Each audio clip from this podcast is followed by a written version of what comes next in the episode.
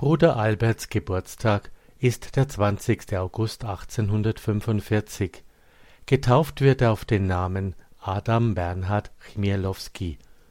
Bereits im Alter von 18 Jahren schließt er sich mit einigen Kameraden dem bewaffneten Kampf gegen die zaristischen russischen Eroberer an.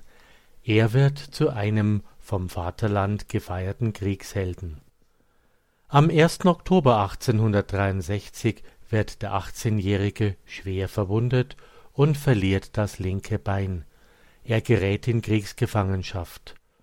Unter abenteuerlichen Umständen gelingt es dem Schwerverwundeten zu flüchten. In einem Sarg versteckt lässt er sich aus dem Gefangenenlager herausschmuggeln und flieht, da er als Rebell gesucht wird, ins Ausland. Nun nimmt sein Leben eine Wendung. In Paris, in München und in Warschau absolvierte er ein Studium als Kunstmaler. In den Künstlersalons jener Epoche wird er als anerkannter und bekannter Künstler gefeiert. Er schrieb damals Das Wesen der Kunst ist die Seele, die sich im Stil zum Ausdruck bringt.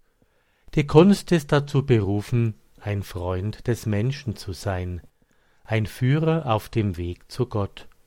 Ein künstlerisches Werk entfaltet sich um so größerer Schönheit, je reiner und schöner die Seele des Künstlers ist. Doch dieser Ausdruck der Kunst genügt ihm nicht mehr, er kann nicht länger das Leben eines Künstlers ertragen, er kann seine eigenen hehren Worte über die Kunst in seiner Person nicht verwirklichen. Er sieht in der Kunst für sich selbst nur Ruhm, Wohlstand und persönliche Befriedigung. Und dadurch verliert er die Verbindung zu Gott und zu allem, was gut und heilig ist. So tritt er zum Erstaunen vieler im September 1880 als Novize in den Orden der Jesuiten ein. Adam glaubt im geregelten, weltabgeschiedenen Klosterleben endlich das wahre Glück und inneren Frieden zu finden. Vor allem glaubt er, vor den Abstürzen und Abgründen des allzu lockeren weltlichen Künstlerlebens sicher zu sein. Doch anders als erwartet, befreit ihn dieses religiöse Leben nicht. Er gerät immer tiefer in den Strudel religiöser Zwänge. Eine Leere und Gottesferne erreicht seine Seele. Er kann das Ordensleben nicht mehr fortführen. Die Dunkelheit wird immer dichter, und er muss in eine Anstalt für Geisteskranke eingeliefert werden. Sein leiblicher Bruder, entsetzt über die unmenschlichen Verhältnisse dort, es ist ja eine der üblichen Anstalten des neunzehnten Jahrhunderts, nimmt ihn auf eigene Verantwortung heraus und beherbergt ihn in seinem Landhaus. Fünfzehn Monate währt dieser Zustand der Depression, bis er eines Tages einen Priester, der zu Besuch ist, über die Güte und Barmherzigkeit Gottes sprechen hört. Diese Worte dringen tief in seine verdunkelte Seele ein. Adam verlangt nach der Beichte und der heiligen Kommunion. Eine Erfahrung der Liebe und Barmherzigkeit Gottes erfüllt ihn und wird ihn nie mehr verlassen. In der göttlichen Barmherzigkeit findet er seine Berufung und im heiligen Franziskus sein großes Vorbild. Adam beginnt nun kleine Kapellen und Bildstöcke neu zu gestalten und zu renovieren. Die franziskanische Spiritualität entspricht ihm und er tritt in den Franziskanerorden ein. Aufs neue von der russischen Obrigkeit verfolgt, begibt er sich nach Krakau und beginnt wieder zu malen. Durch den Verkauf seiner Gemälde sichert er sich seine Existenz. Eines seiner letzten Gemälde ist der mit Dornen gekrönte Jesus. Das Gesicht trägt die Züge Adams, ein Selbstbildnis.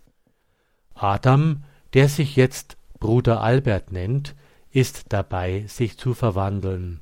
Die Liebe in ihm hat gesiegt. In der Liebe zum gekreuzigten Christus wächst in ihm die Sehnsucht, der menschlichen Seele ihre wahre Würde wiederzugeben. Fortan kleidet er sich in eine einfache Kutte, er bettelt für die Armen Nahrung und lässt Obdachlose in seinem Atelier übernachten. Mit weltlichen Augen betrachtet beginnt der Abstieg Bruder Alberts, doch mit dem geistigen Auge betrachtet beginnt sein Aufstieg. Er verkauft seine letzten Bilder und zieht in die Wärmestube der Stadt. Ein stinkender, schmutziger Raum, in dem sich arme, frierende Gestalten zusammenkauern, auf elenden Pritschen, mit Mäusen und Ratten, geplagt von Läusen und Wanzen. Diesen Ort will Bruder Albert umgestalten in eine menschliche Herberge für Arme und Obdachlose. Im Alter von 43 Jahren beginnt Bruder Albert nun sein eigentliches Leben. Er wird zum Werkzeug Gottes für die Armen der Gesellschaft. Er renoviert und reinigt die Wärmestube, und bald schließen sich ihm Gefährten an. Obwohl viele die Anfänge dieses sonderbaren Ordens auslachen, staunen sie immer mehr über die guten Früchte. Man bittet die Albertine, wie man sie nennt, auch in anderen Städten Wärmestuben einzurichten. Bald entstehen eine Brüder- und eine Schwesterngemeinschaft. Bruder Albert schreibt keine umfangreichen Regeln oder Satzungen. Sein Ziel ist Heiligkeit für alle Brüder und Schwestern. Das Fundament dazu ist die Armutsregel des heiligen Franziskus. Doch eine Grundregel versucht er allen bewusst zu machen. Alles muss aus Liebe geschehen. Zu seinen Brüdern und Schwestern sagt er, Euer Bußgewand sind die Läuse und Flöhe der Armen. Das Elend und die Krankheiten der ausgestoßenen Menschen sind die Klostermauern, die Klausur, die euch trennt von der Welt. Während des Ersten Weltkrieges dann schickt Bruder Albert fast die Hälfte der Schwestern zur Arbeit unter den Verwundeten. Doch dann lassen auch die Kräfte von Bruder Albert nach. Im Herbst 1915 trifft ihn ein Schlaganfall. Nachdem er sich wieder erholt hatte, versteht er den leisen Ruf des Herrn. Am heiligen Abend 1916 segnet der inzwischen 71-jährige Bruder Albert alle seine Brüder und Schwestern, und am ersten Weihnachtsfeiertag beendet er sein irdisches Leben, um im Himmel geboren zu werden. Der große Trauerzug wird vom Klang aller Glocken Krakaus begleitet.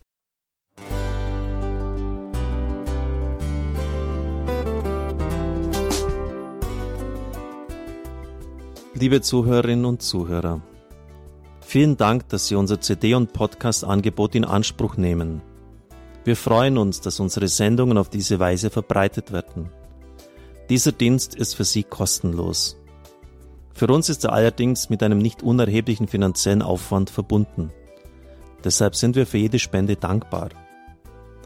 Alle Bankverbindungen unserer Spendenkontos können Sie über unsere Homepage horeb.org unter dem Menüpunkt Spenden einsehen. Dort besteht auch die Möglichkeit, online zu spenden. Natürlich nach den neuesten Sicherheitsstandards.